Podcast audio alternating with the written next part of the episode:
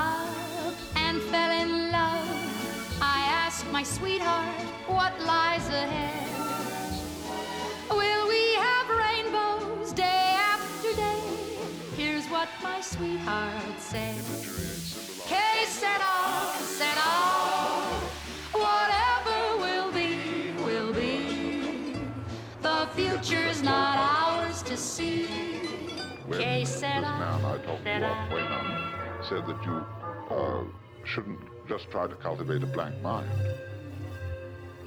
What he said was this The void, shunyata, is like space.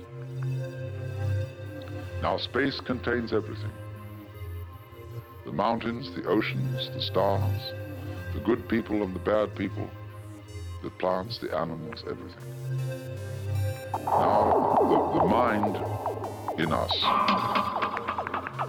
the true mind, is like that. You will find that when Buddhists use the word mind, they've several words for mind, but I'm not going into that technicality of the mind. They mean space. See, space is your mind. It's very difficult for us to see that because we think we're in space and look out at it. There are various kinds of space. There's visual space, distance. There is audible space, silence. There is temporal space, as we say between times.